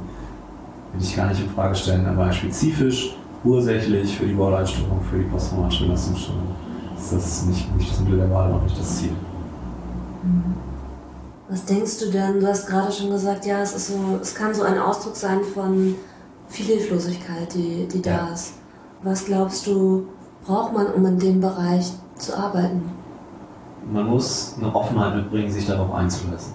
Man, man muss sagen, ich habe, auch wenn ich vielleicht selber schon mit Vorurteilen komme, ich bin mit Vorurteilen auf diese Station gekommen, das kann ich nicht leugnen. Auch wenn man mit Vorurteilen kommt, muss man eine Offenheit mitbringen, zu sagen, ja, aber ich möchte mir das jetzt real mal angucken. Und ich möchte gucken, ob diese Vorurteile überhaupt stimmen. Und eine Offenheit zu lernen. Also am Anfang, in meinem ersten Jahr, habe ich ganz viel das Gefühl gehabt, irgendwie, ja, das können wir doch der Patientin nicht zumuten. Oder das geht doch nicht. Oder das, das widerspricht mir doch jetzt irgendwie, jemand zu sagen, ja, hören Sie, wenn Sie jetzt hier heute schon wieder zu spät gekommen sind, dann müssen wir jetzt leider mal die Behandlung auch an der Stelle beenden. Also es ist sowas, wir machen sehr klare Strukturen, sehr klare Regeln zum Beispiel bei uns auf der Station. Und das ist was, was für viele Menschen einfach hilfreich ist, weil es eine klare Struktur gibt, weil man was hat, woran man sich orientieren kann. Aber es hat lange gedauert, bis ich das verstanden habe. Und ich saß da und dachte, ich sage doch jetzt nicht einer anderen erwachsenen Person, was sie zu tun und zu lassen hat. Ne? Und es geht auch nicht darum, was sie zu tun und zu lassen hat in ihrem Leben, sondern wir haben einfach Regeln bei uns auf der Station. Und wenn die Person sagt, daran möchte ich mich nicht halten, das ist total nachvollziehbar, dann ist das vielleicht nicht der richtige Kontext. Und das ist, glaube ich, was, wo man, wo man eine Offenheit braucht, neue Erfahrungen zu machen, einfach wirklich zu gucken, was hilft denn dem Patienten, was hilft denn der Patientin, was ist das sozusagen. Und man geht da mit Voraussetzungen ran, man geht da mit Vorurteilen ran, man denkt, irgendwas wäre hilfreich, aber da sich auch wirklich davon überzeugen zu lassen, dass das, was am Ende hilft und was am Ende dazu führt, dass es der Person besser geht, dass das dann vermutlich auch die bessere Strategie ist, als das, was man sich selber schön überlegt hat. Gab es weitere Aha-Momente oder Erlebnisse, die du in der Zeit gesammelt hast? Auf jeden Fall. Also gerade jetzt, wo ich so über, die, über dieses erste Jahr auf der Station geredet habe, da hatte ich mehrere Patientinnen, denen ich, wo ich so das Gefühl hatte, oh, das ist eine so große Belastung, wenn ich jetzt irgendwie, wenn wir als Station sagen, machen Sie doch dies oder Sie werden jetzt auf diese Station verlegt, wo Sie jetzt gerade überhaupt nicht hin wollen. Ähm, dass ich gesagt, mich da richtig, richtig für stark gemacht habe und gesagt, nee, das können wir nicht machen und das sollten wir nicht machen und das ist zu viel für diese Patientinnen. Und dann kamen die teilweise nach einem Jahr oder nach anderthalb Jahren wieder in Behandlung und es hatte sich so wenig geändert. Und da habe ich gedacht, ah ja, irgendwie ist das schade, das war vielleicht eine verpasste Chance. Wenn ich mehr den Mut gehabt hätte zu sagen, naja, wir probieren das mal aus, das kann jetzt wirklich schwierig, belastend und anstrengend für die Patienten werden. Aber das Team sagt mir ja, dass sie das für eine gute Idee halten und das Team sollte man immer andere Leute auch mit einbeziehen in der Behandlung, vor allem bei diesem Störungsbild. Ähm, hätte ich das mal mehr ernst genommen, dann könnte diese Person vielleicht schon einen Schritt weiter sein. Natürlich ist es jetzt auch so ein bisschen, ist ja nicht meine eigene Verantwortung. Ne? Das ist natürlich auch, was machen die Patienten da draußen so. Aber da habe ich schon einen eigenen Anteil gesehen, wo ich gedacht habe, irgendwie, das war nicht hilfreich. Hatte ich zumindest das Gefühl. Das ist zum Beispiel auch ein ziemlicher Aha-Moment gewesen, dass es für Menschen auch äh, schädlich sein kann, denen etwas nicht zuzutrauen.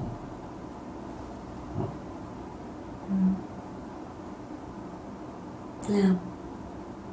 Ja, ganz wichtiger Punkt, finde ich, der so häufig auch mal in Vergessenheit geraten kann. Total. Also ähm, der, der Herr Kernberg, von dem habe ich mal einen Vortrag äh, gehört, das ist so, so ein berühmter Psychoanalytiker, der sich ganz, ganz viel mit Persönlichkeitsstörungen beschäftigt hat.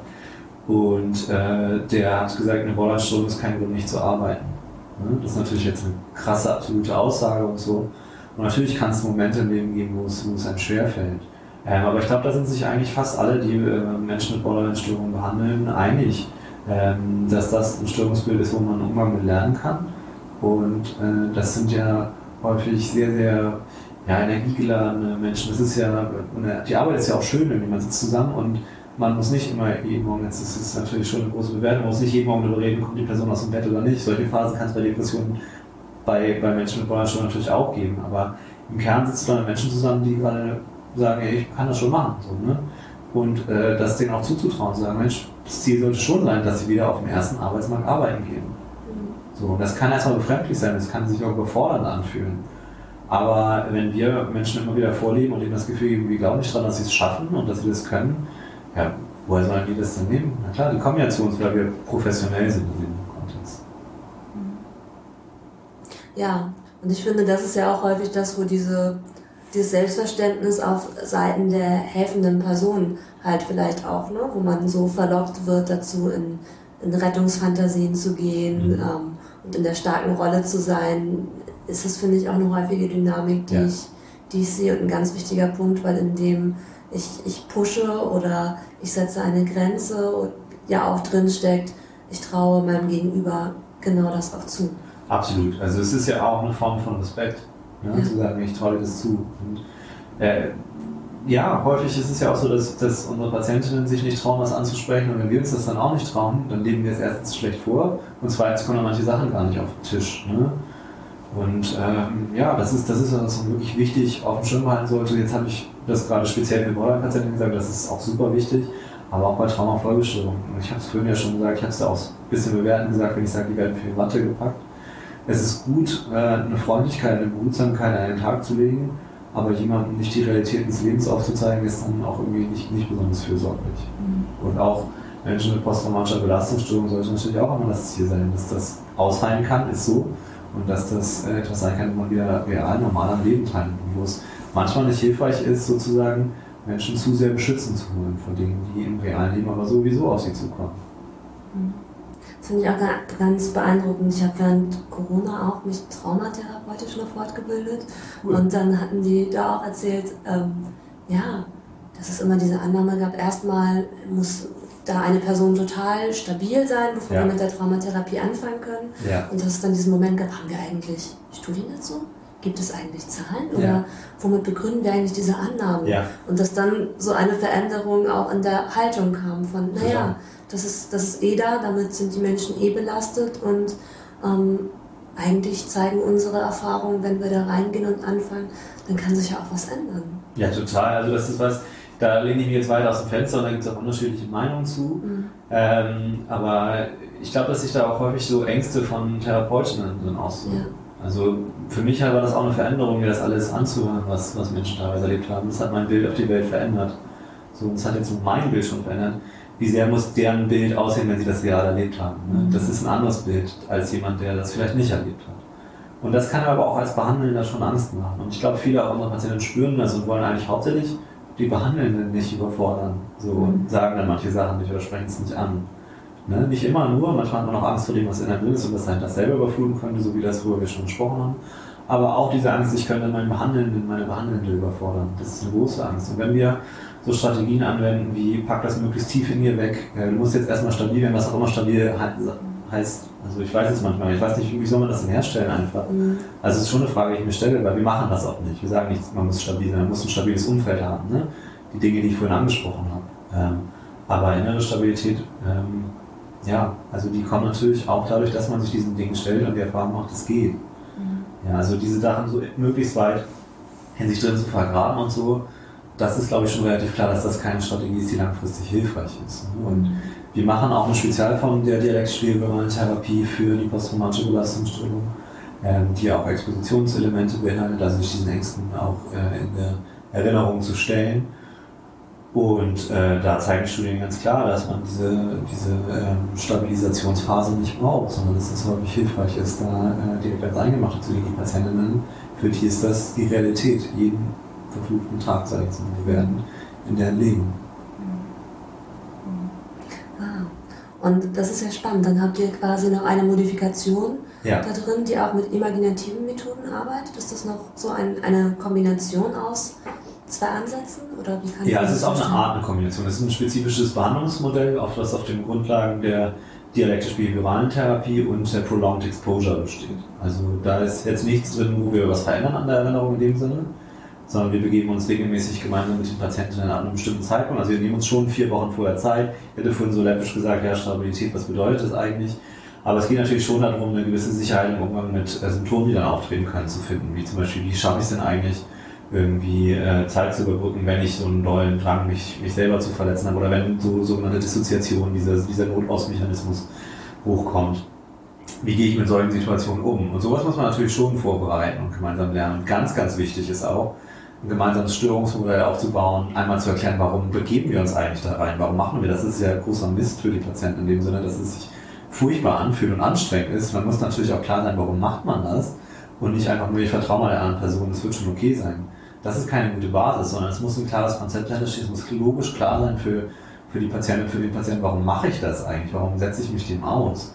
Und das ist was, was wir erstmal erarbeiten und dann starten wir diese Expositionsplaner, wo wir uns gemeinsam in die Erinnerung reinbegeben, in der, in der Idee, in der Hoffnung auch, ähm, dass dadurch ähm, die weniger häufig auftreten, diese Ängste zurückgehen, die damit zusammenhängen. Ne? Wie, wie, wenn man sich, wenn man Angst vor Hunden hat und sich Hunden stellt. Ne? Bisschen was anderes, weil das eine reale, im Äußeren gelegene Situation ist, aber das kann man auch mit seinen inneren Dingen machen. Mhm. Wenn man sich den stellt und immer wieder die Erfahrung macht, okay, das war schlimm, was früher passiert ist, darum geht es nicht, das werden wir niemals wegmachen können, wir können auch diese Erinnerung nicht wegmachen. Aber es ist etwas, ähm, was heute nicht mehr real ist, was, was mir heute zwar aufgrund der Tatsache, dass es damals schlimm war, natürlich unangenehme Gefühle auslöst, aber was heute nicht mehr real gefährlich für mich ist. Ne? Ähm, das ist ja die Erfahrung, wie es dann geht. Und die wir gemeinsam versuchen, die Patienten zu machen. Und was auch häufig sehr, sehr gut funktioniert. Ich höre das ganz oft, dass die Angst da ist, bevor Menschen in Behandlung gehen, dieses, oh, da muss ich an diese ganzen alten Erinnerungen nochmal ran und dann kommt ja. alles wieder hoch und dann die Angst da ist. Äh, ich, ja, so ein, ich mache die Büchse der Pandora auf ja. und ich kann sie dann nicht mehr zumachen. Absolut. Das ist ja eine Variation äh, von dem ich werde vom Gefühl geflutet. Also das, da ist eben auch diese Parallelität zwischen der Borderline-Störung und der Traumafolgestörung da. Ne? Mhm. Da ist ja auch die Angst, wenn ich diese Gefühle überhaupt erstmal zulasse, dann überfluten sie mich und ich kriege die nicht mehr weg, ich kriege die nicht mehr kontrolliert.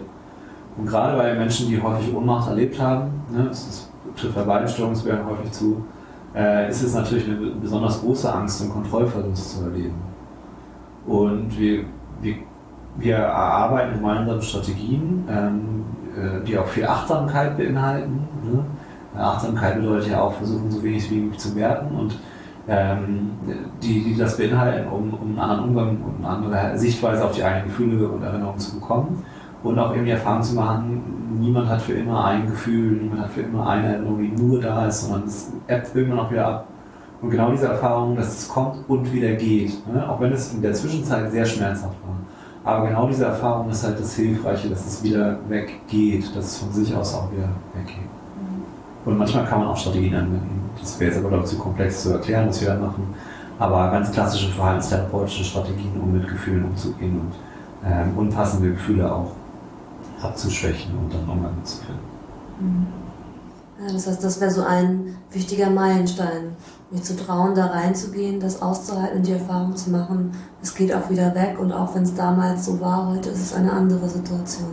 Absolut, das ist ein ganz, ganz wichtiger Aspekt. Und das klingt jetzt erstmal schwer zu erreichen, aber es ist ein Teil davon, was wir machen durch die Expositionsbehandlung, durch das sich da reingegeben. Aber wir erarbeiten natürlich auch gemeinsam noch andere Strategien, um damit umzugehen.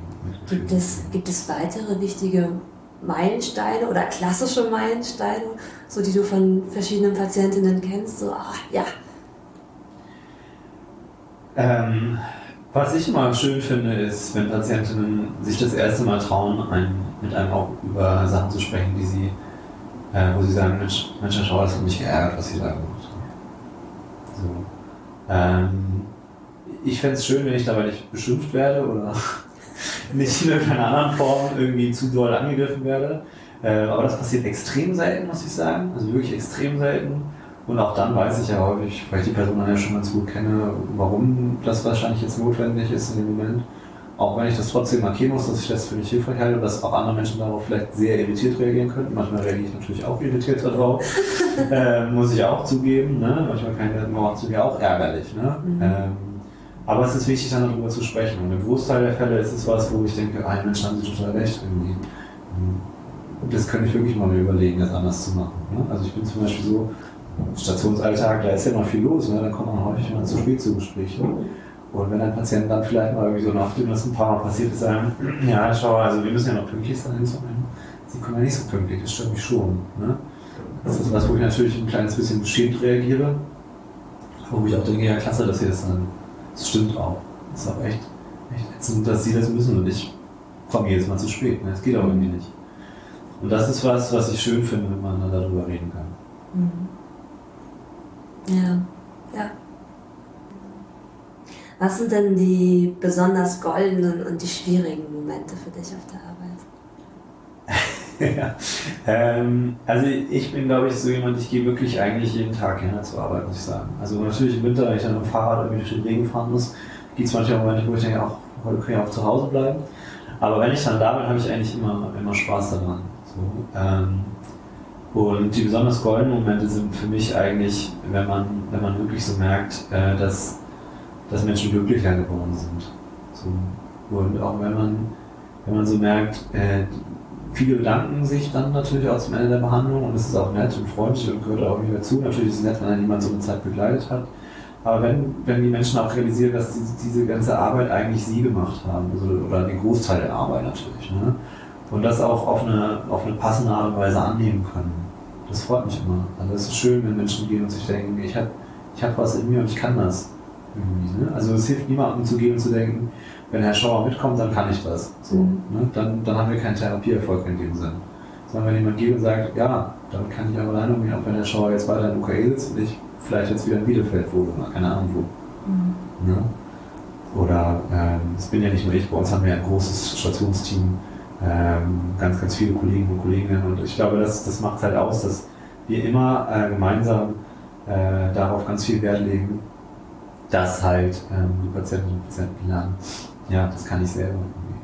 Und die Selbstwirksamkeit, das ist ein ganz, ganz wichtiger Punkt. Das ist auch was, was ich persönlich besonders schön finde, wenn Patientinnen das mit nach Hause nehmen. Mhm. Du hast jetzt aber auch noch schwierig gefragt, ne? Auch, ja. Ja, habe ich so ein kleines bisschen vermieden auch. Ähm, ja, ähm, schwierig ist es, glaube ich, ähm, für mich auch, genauso wie für, das ist ja das, was ich auch vorhin so ein bisschen kritisiert habe, ähm, aber schwierig ist es auch, wenn, wenn man so merkt, irgendwie, ich arbeite jetzt, ich will ganz viel für diese Patientin, aber da kommt jetzt noch nicht so viel. Vielleicht ist es nicht der richtige Moment. Ne? Ähm, aber das, das kann manchmal schwierig sein, wenn man sich so denkt, hey Mensch, irgendwie, aber da muss doch jetzt mal, und wenn das passieren würde, dann wäre es doch hilfreich. Und dann dazu sitze ich denke, oh, das ist so frustrierend, aber ich kann es ja nicht machen. So, ne? Und das ist manchmal echt ein schwieriger Moment. Oder ja, oder wenn die Erkrankung eben doch so schwierig wird, so schlimme Momente gibt, dass, dass, es da, dass, es da, dass man das mit dem Patienten irgendwie aushalten muss. Ne? Mhm. Und manchmal gibt es auch Momente, wo man erstmal für einen Moment gemeinsam da sitzt, äh, manchmal auch ein, zwei, drei Wochen und sich denkt, ja, das ist aber einfach echt, echt Mist jetzt. Ich weiß jetzt auch gerade nicht, was wir damit konkret machen. Mhm. Die Momente gibt es ja auch. Ne? Diese Hilflosigkeitsmomente gibt es ja nicht nur bei anderen Patientinnen, sondern auch bei uns. Und auch ich äh, empfinde dieses Gefühl nicht als besonders angenehm, muss ich sagen. Mhm. Ja, ist glaube ich auch so ein Klassiker. Ne? Also ja. kenne ich auch und ich finde auch, man lernt so im Laufe der Jahre auf so vielen Ebenen was. Also was auszuhalten, auf sich gut zu achten, sich auszubalancieren, mit der Hilflosigkeit umzugehen, wo man ja auch ganz unterschiedlich mit umgeht. Und Total. Was für mich so ganz schön war, war auch so zu sehen, bei, mit einzelnen Menschen, mit denen ich gearbeitet habe. Oh, also da, wo besonders viel Reibung war oder wo es besonders schwierig war und ich viel auch mit mir selber reden musste, am ruhig, am besonnen bleiben, am Containen, am Fordern, am, also wo ich einfach gemerkt habe, da komme ich selber auch ähm, ordentlich ins Schwitzen und ja. ins Arbeiten, dass das aber auch ähm, häufig dann so die Verläufe waren, wo richtig was passiert ist. Ja, total. Ja, das ist das ist was, das ist eine totale Chance. Ne? Also ich will jetzt niemanden irgendwie motivieren zu sagen, okay, dann gehe ich jetzt in jedes Gespräch und schreibe meine Therapeutin an oder so. Das ist nicht, dass das gemeint ist. Aber äh, manchmal ist es schon gut, so die Dinge auch an der Beziehung zu haben und dann auch darüber sprechen zu können. Ne? Und da ist es von beiden Seiten, glaube ich, eine Kunst, äh, auch dem anderen zu sagen, hey, hör mal, also so geht es jetzt aber nicht. Mhm. Ne? Auf eine freundliche, liebevolle, wertschätzende Art und Weise. Mhm. Ja. Wie kommt es dann, dass du gerade in dem Bereich Borderline gelandet bist? Ähm, also entweder ist es kompletter Zufall oder das Schicksal. Kommt noch an, wie man darüber, was woran man glaubt. Ne? Also äh, ich habe, ich habe es ja schon gesagt, ich hatte Vorurteile. Ähm, das war was, was finde ich bei uns im Studium sehr stigmatisiert wurde als Störungsbild. Ähm, aber im Rahmen der Therapeutinnen-Ausbildung muss man ja ein Jahr auch in der Psychiatrie arbeiten. Da hatte man nicht so viel Auswahl. Und da, als sich diese Chance im UKE ergeben hat, habe ich gesagt, okay, das mache ich. Auch wenn das jetzt nicht die Station gewesen wäre, die ich mir ausgesucht hätte. Und dann war ich da und ich habe immer so auf den Knall gewartet, dass ich irgendwie denke, jetzt ist es ja doch so, wie ich es mir vorgestellt habe, der ist in den sechs Jahren nicht gearbeitet, nie gekommen. Der wird auch nicht mehr kommen, da bin ich mir sehr, sicher, weil jetzt habe ich ja genug auch anderes Material dazu, selbst wenn da jetzt sonst was passieren würde. Ähm, ja, also ich habe einfach die Erfahrung gemacht, es macht echt Spaß. Also und äh, hat mir von Anfang an Spaß gemacht. So, deswegen meinte ich vorhin auch so, das ist so wichtig, wenn man mit, den, mit diesem Störungsbild oder mit diesen Störungsbildern arbeiten möchte, man Offenheit mitbringen muss und sagen muss, irgendwie, ja, ich guck's mir an und schau mal, was passiert. Und wenn man, das ist glaube ich eine ganz gute, gute Grundregel insgesamt, wenn man auf andere Menschen zugeht, wie man es auch bei sich selber sich wünschen würde, oder wenn man jemanden so gesund behandelt, äh, wie, wie man eben kann, dann verhalten sich Menschen ja auch häufig genauso, also gesund und freundlich. Mhm. Wie sagst du denn gut für dich in dem Job? Wie hältst du deine, deine therapeutische Wippe innerlich? Ja, ne, das ist eine super gute Frage. Und auch wir, äh, wir haben verschiedenste Skills. Skills sind ja nicht nur Gegenstände, sondern es sind auch ganz viele äh, Dinge, die man im Alltag macht, mentale Dinge. Ne? Und äh, ein Skill haben wir zum Beispiel, der heißt Fuß ausbalancieren.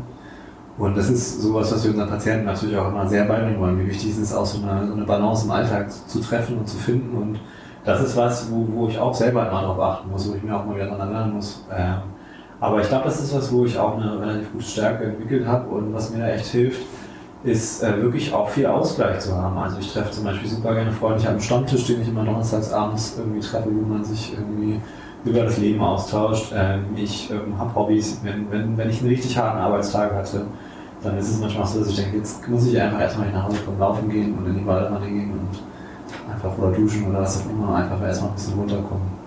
Also wirklich darauf zu achten. Äh, ich glaube, das ist auch was, das, das kennen wir alle, wenn man älter wird, dann lernt man auch mehr über seine eigenen Grenzen. So und die auch zu respektieren. Und das klappt besser und ganz gut inzwischen. Mhm. Dazu passt ganz gut. Ich habe ja immer eine Frage aus dem letzten Podcast, ja. die der Gast oder die Gästin an die nächste Person stellt. Ja. Und letztes Mal hatte ich Hedrun, die an einer Erziehungsberatungsstelle arbeitet. Und ihre Frage ist, ähm, wo ist deine größte Kraftquelle und wie schaffst du es, die bei den Menschen, die zu dir kommen, zu aktivieren? Ja, ähm, ich würde sagen, so die größte Kraftquelle für mich sind so äh, die Beziehungen zu den Menschen, die mir wichtig sind. Und äh, da achte ich auch drauf. Und klar knatscht das mal an der einen oder anderen Stelle, aber im Großen und Ganzen ist das, was, ähm, wo, ich, wo ich viel drauf achte und was mir wichtig ist und äh, wo ich richtig viel Kraft draus ziehen kann. Und das ist natürlich jetzt gerade, wenn wir uns dieses Störungsbild angucken, ein Bereich, wo es häufig Schwierigkeiten gibt, ne? Äh, der häufig unbefriedigend verläuft bisher für unsere Patientinnen. Und da arbeiten wir ganz konkret mit so zwischenmenschlichen Fertigkeiten. Also Skills bedeutet ja im Kern nur Fertigkeiten, was vorhin erzählt. Die Frau Linehan hat das erfunden, ist eine Amerikanerin. Deswegen haben wir so viele Begriffe mit rübergenommen. Das ist total ungünstig, finde ich, an manchen Stellen. Bei Skills denkt man immer Borderline-Patientinnen. Dabei im amerikanischen Original sind es Fertigkeiten. Ne? Mhm. Und Fertigkeiten brauchen wir alle, Fertigkeiten haben wir alle. Und da vermitteln wir auch ganz viele Fertigkeiten, nicht gerade jetzt nur aus dem Bereich, irgendwie mit so einem Igelball, um Stresstoleranz auszuhalten, also ganz tolle Anspannung auszuhalten, sondern auch ganz viele andere Fertigkeiten unter anderem auch, wie kann ich eigentlich äh, ein Gespräch äh, mit einem bestimmten Ziel führen oder worauf muss ich da achten? Oder wie kann ich Strategien äh, in Gesprächen einsetzen, die dazu beitragen, dass die Stimmung auf eine Art so funktioniert, dass wir beide überhaupt konstruktiv darüber reden können. Ne? Äh, also wenn ich es auf der praktischen Ebene sage, dann so. Ähm, und auf einer Metaebene vielleicht ähm, mache ich das gar nicht so sehr sondern das machen die Patienten, wenn sie selber sagen, ich habe da Interesse dran, das neu zu lernen. Und das ist häufig der Moment, der hilfreich ist, wenn jemand kommt und sagt, ich möchte an der Stelle was verändern. Mhm. Ja.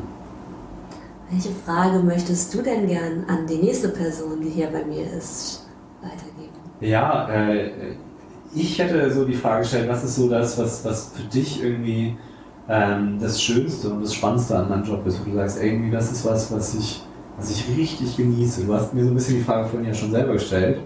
Also äh, weiß ich nicht, ob das dann überhaupt noch so eine zusätzliche neue Frage ist, aber was ich zum Beispiel bei mir bemerkt habe, und das natürlich sehr subjektiv ist, ich habe schon immer irgendwie super gerne Romane und Geschichten gelesen und so, mich für Menschen interessiert auf eine Art. Ne? Mhm. Und ich denke manchmal, was das für ein Luxus ist, dass ich jeden Tag, den ich arbeite, damit zubringen darf, dass mir Menschen ihre Geschichten erzählen. Und das finde ich irgendwie schön. Ich glaube, viele haben sowas an ihrer Arbeit, was sie so gerne, so gerne mögen einfach irgendwie. Auch wenn es nicht immer schöne Geschichten, an jeder Stelle schöne Geschichten sind. Ne? Ähm, beinhalten tun die trotzdem aber irgendwas, was einen anrührt oder was auch schön ist. So, das, das ist irgendwie, das ist spannend. Mag ich gerne. Das kann ich total nachvollziehen. Das ist auch was, was ich an dem Job wirklich liebe, dass du immer ein Stück mehr, ja, über Menschen, über das Leben erfährst, aber auch über dich selber lernst und du kriegst so viel Einblick in unterschiedliche Welten. Total, total. Also ganz viele, ganz, ganz viele unterschiedliche, ganz, ganz viele verschiedene Menschen. Äh, auch äh, deswegen fand ich es vorhin ja auch so schwierig zu sagen, der oder die Borderline-Patienten. Ich habe es jetzt an vielerlei Stelle heute gemacht, aber das ist so ein diverses Bild, so wie wir Menschen alle unterschiedlich sind. Ähm, das ist super spannend, das alles mitzubekommen und auch manchmal Manche haben ja auch ganz, ganz tolle und spannende Berufe. Ne? Das ist dann total toll, sich das anzumachen und zu wissen, ah, Mensch, so macht man das in dem Beruf. Ja, das glaube ich, das finde ich auch manchmal so schwierig. Einerseits hilft es so eine, eine ja, ich meine, deswegen haben wir ja Diagnosen, Klassifikationssysteme, ja. brauchen das ja irgendwie so zum Denken ja. und gleichzeitig ist immer diese Gefahr da, wir brechen es runter auf so einen Prototyp, auf ein Stereotyp und darüber geht so das Individuelle und Einzigartige verloren.